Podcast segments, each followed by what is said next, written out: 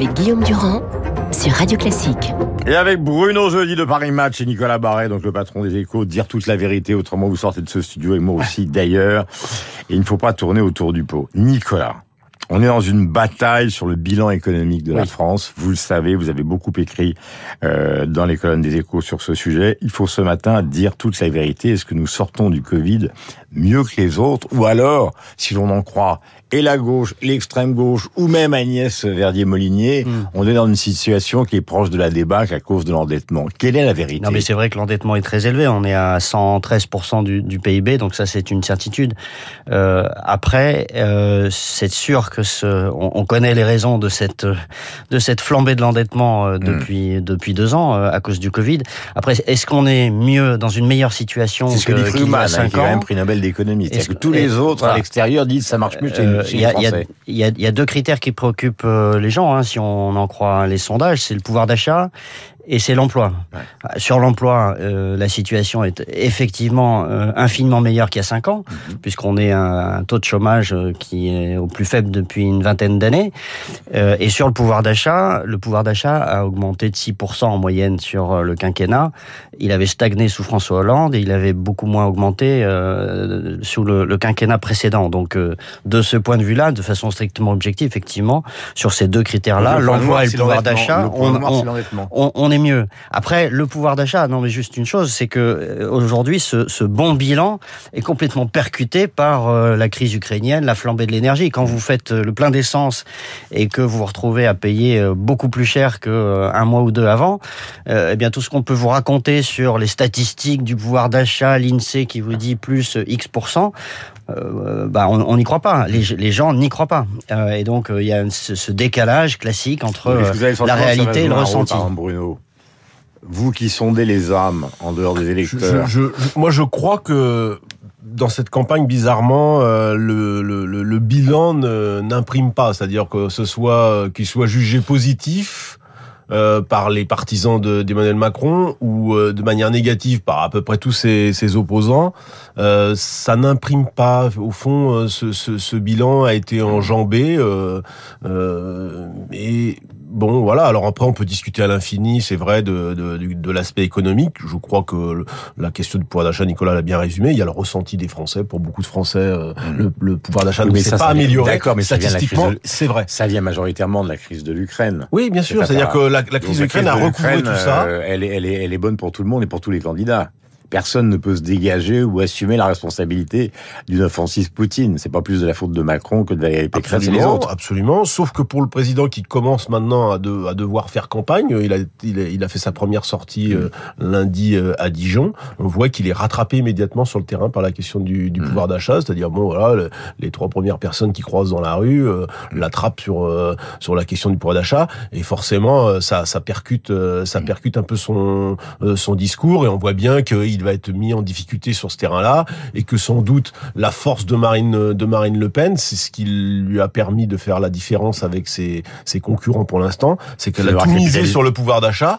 Euh, on l'attendait sur l'immigration, c'est sur le pouvoir d'achat qu'elle a qu'elle a surgi et bonne pioche pour elle puisque elle est la seule à, à, avoir une petite dynamique, y compris avec des propositions qui par ailleurs euh, peuvent être discutées et certaines sont même un peu euh, sans doute inapplicables, mais peu importe, elle s'est mise sur ce sujet-là et ça la porte pour Nicolas voulait ajouter quelque chose. La vérité, la vérité. Pour rebondir sur ce que vous disiez sur les, les, finances publiques, la dette, etc. Là où il y a une déception par rapport à ce quinquennat, effectivement, c'est que euh, n'y a pas eu de réduction des dépenses publiques euh, et qu'il n'y a pas eu de réduction du nombre de fonctionnaires. On est à peu près au même, euh, alors que Emmanuel Macron s'était engagé. Sur le prochain, hein. Voilà. Et donc là-dessus, c'est sûr que euh, aujourd'hui, la part des dépenses publiques dans, dans le PIB frôle les 60 Alors on sait, c'est à cause en partie du Covid, mais enfin pas seulement. Mm euh, les prélèvements obligatoires n'ont jamais été aussi élevés. Enfin bref, il y a, y a quand même euh, sur ce point des, des, de la, du poids des dépenses publiques euh, un vrai sujet en France qui va bien falloir traiter. Je vais vous poser la question. C'est un président pays record en la matière. Voilà, mais si vous posez la question fondamentale qui est celle, enfin c'est pas moi qui la pose, mais beaucoup d'auditeurs de radio classique sont un peu obsédés par ça.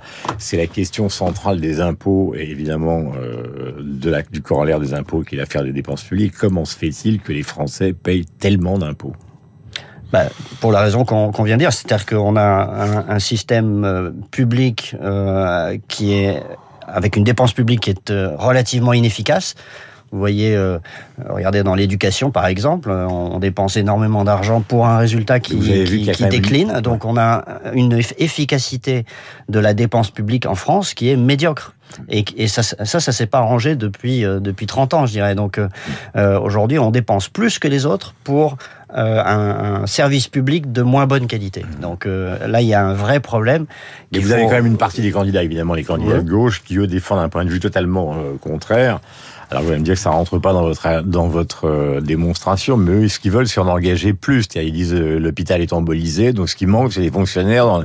Dans, donc on a l'impression d'un dialogue de sourds absolu. Quoi. Non, mais d'abord, il y a le, le, le, le, Covid est passé par là. Le quoi qu'il en coûte a sans doute euh, ré, euh, j'allais dire réintoxiqué. C'est peut-être mon mot un peu éditorialisant, les Français à la dépense à la dépense publique. En gros, l'État est là et est là pour tout le temps, pour toujours, et euh, et on décide de, de remettre de l'argent dans l'hôpital sans sans finalement réformer l'hôpital. C'est un peu ce que nous disent quand même pas mal de mm. euh, pas mal de candidats. Et c'était inattendu de la part du Macron libéral de la start-up oui, nation du début. Parce Macron, il a fait face à une situation euh, inédite qui était celle du, du Covid. Alors après, il y a débat, est-ce qu'on a plus dépensé que les, les, les, voisins? Le fait est que nous, on a massivement soutenu tous les secteurs de l'économie, toutes les catégories possibles et imaginables, et on est un peu, un peu en train de proroger ce quoi qu'il en coûte en le, en le déportant sur le, le quoi qu'il en coûte énergétique aussi. Mmh. Que là, c'est pour ça on y va sur tous les sur tous les secteurs. Et, et je pense que là, il y a une, une espèce de de de, de euh, d'abus de, qui, qui, dont il va falloir se déshabituer. Mais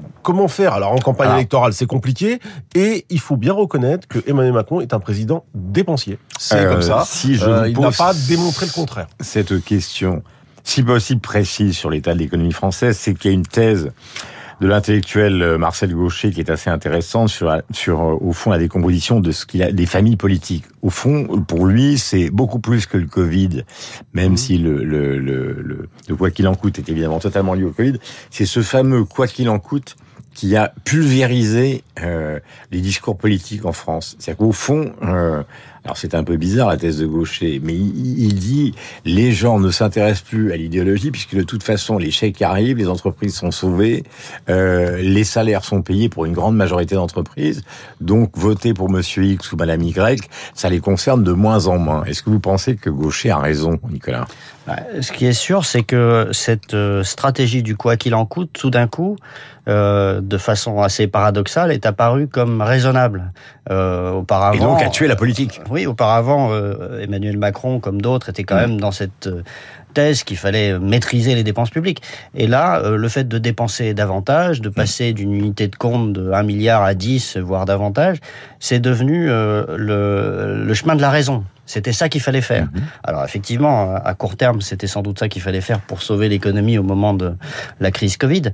Euh, mais cette espèce de euh, d'accoutumance que ça a créé euh, aujourd'hui euh, euh, crée une situation dans laquelle on se dit bah tout ça, ça peut bien continuer. On va augmenter aussi nos dépenses militaires, on va augmenter les dépenses pour la transition énergétique. Et comme l'argent ne coûte pas cher, et eh bien finalement c'est un bon. Donc c'est un tournant. Enfin, c'est un peu une sorte de, et là, de New Deal à la Roosevelt. Quoi. Oui, et puis là, on est dans un point d'inflexion, on est à un mm. moment dangereux, puisqu'on voit bien que euh, l'inflation repartant, les taux d'intérêt remontent, mm. euh, et euh, ce qui n'était pas grave quand les taux d'intérêt étaient à zéro, voire négatif, le devient quand il remonte, et ça, ça peut aller très vite. Euh, Champollion du sarkozysme, Bruno Jeudi, le hiéroglyphe du muet. l'homme qui ne va pas répondre à l'invitation de Valérie Pécresse.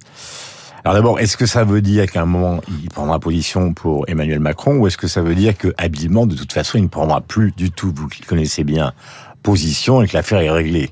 C'est-à-dire que c'est une sorte d'approbation de Macron qui est implicite. Bah, quand même mis. Faut dire la vérité, on l'a promis depuis le début. Oui, oui, c'est mis dans une sacrée impasse. Je, je, pense que assez vite, il a sans doute considéré qu'il soutiendrait pas euh, Valérie Pécresse, mhm. mais il a, euh, il a tardé, il a procrastiné, il a hésité, puis finalement, il soutiendra pas Emmanuel Macron formellement avant le premier tour, c'est-à-dire en, Hmm. en faisant une interview, une tribune ou un post sur euh, sur Facebook, et qu'il le fera dans l'entre-deux tours. pas clair, mon vieux. Il fera rien ou il fera quelque rien, chose Il fera rien d'ici le premier tour. Il le fera dans l'entre-deux tours, mais au milieu de pas mal d'autres qui Mais- appelleront à voter Vous voulez la Emmanuel, euh, Emmanuel Macron. Ouais. Donc, euh, donc oui, ça, c'est. il- Parce que quand c'est- vous regardez vous sur la vérité, Guillaume, Oui. mais euh, Sa- Sarkozy n'est pas du tout muet.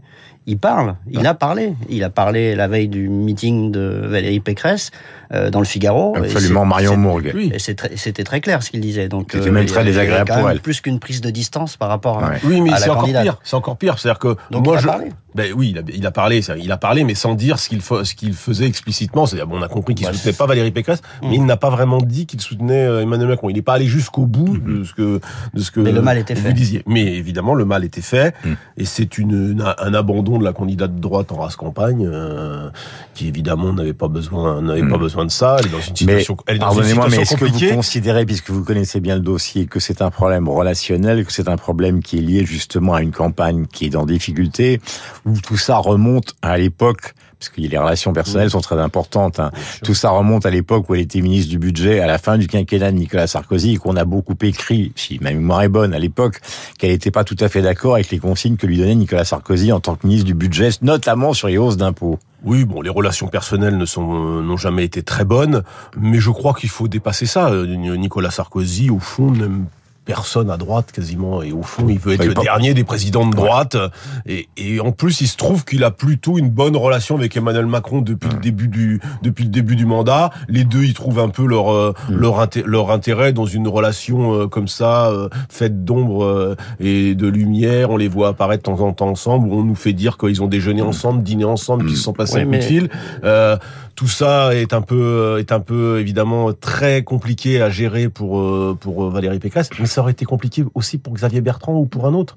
Aurait- Je pense quand a- même que l'é- l'équation personnelle Marie. domine, euh, dans la mesure où Nicolas Sarkozy reste quand même fidèle à sa famille politique. C'est pas quelqu'un qui, qui va quitter comme ça sa famille. Est-ce que ça a politique. encore un, est-ce que ça a encore un sens? voilà, je pense que la famille Non, non, mais politique a un sens pour lui, et, et Oui, que là, mais il y a Nicolas, regardez, par Bah, exemple, là, je trouve qu'il fait, il en fait pas la démonstration. Non, mais là, hein, Nicolas, pour des et raisons plus personnelles. Si nous transportions, par exemple, le studio ce matin euh, en Allemagne, donc vous avez par exemple la CDU, on peut parler de famille politique, ça existe encore. Vous allez en, Grande-Bretagne, euh, les deux familles politiques majeures, plus les libéraux, ça existe encore. Vous allez Mm. aux États-Unis, même s'il y a Trump qui a été Ouais. une sorte d'ouragan du côté des républicains, les familles politiques existent. En France, ça n'existe plus. Ah bah en France, c'est devenu- Regardez le PS, c'est devenu, devenu- un groupuscule. ce sont devenus des petites euh, des, des, des- pas- ça- des non, mais le petites concept de structures. famille politique, ça n'existe plus. Et il y a plus beaucoup de solidarité à l'intérieur des, Ouais. des familles politiques. Même si quand même, alors il y a eu des défections, je trouve quand même que les républicains ont quand même tenu euh, derrière euh, derrière Valérie Pécresse. Alors tout ça va Mhm. partir euh, très vite euh, euh, en déliquescence dès la dès, dès la la la, la Bah, c'est la mission de Thierry. Solaire d'aller chercher tous les, Ouais, tous les bah, parlementaires a- républicains qui pourraient rejoindre Macron. J'ai une petite interrogation écrite pour vous. C'est ma nature de vieux prof qui revient. Est-ce que vous connaissez les éléments du programme de Jean Lassalle? Car il faut s'intéresser euh, euh, aux petits candidats. C'est ce que nous réclament les autorités. Alors, référendum sur le quinquennat, il veut. Relance du Conseil économique et social. Alors, je- il faut, j'en prends un par jour parce que je peux pas parler de tous. Euh, Ce qu'il veut aussi, c'est euh, c'est l'autonomie des, des, des collectivités locales Mm. et, des, et des mairies surtout, des municipalités. C'est c'est donner du, du sens euh, au niveau local, beaucoup plus fort qu'aujourd'hui. défenseur de la ruralité. Voilà. Mm. Souvenez-vous, il était venu il y a il y a 5 ans, pile, il a 66 ans, il est né dans le bon vieux village de Loudio-Sicher, Pyrénées-Atlantiques, et ça a été un moment inouï. Ce qui n'est pas du tout une manière de se moquer de lui, mais c'est qu'il a, au fond, une certaine forme de, de sincérité qui, qui touche les gens. Il vient dans le studio, il s'est complètement paumé, il est avec son téléphone, il commence l'interview au téléphone, il garde le téléphone dans le studio, enfin, c'est un grand moment hilarant. Ministère de la radio, est-ce que Monsieur Jean Lassalle est avec nous? Il est avec vous. Euh, D'abord, cher Guillaume Durand, merci beaucoup. Et pardon aux téléspectateurs, mais répondre à vos questions en essayant de trouver l'escalier, euh, c'est pas très facile. Parce que c'est pas des façons de questions faciles, et vous avez raison. Excusez. j'avais pas Il n'y a aucun problème. Bien, On est ravis de vous Alors, voir. Voilà le charme du Sud-Ouest et au fond, au-delà de la province, d'une certaine forme d'authenticité. On parlera évidemment, euh, on essaiera de parler euh, tous les matins des différents candidats qui sont des candidats évidemment archi minoritaires dans les sondages. Merci à tous les deux pour cette tentative de moment de vérité. C'est vrai que c'est complexe, euh, notamment l'analyse de la situation économique. 57 8 heures.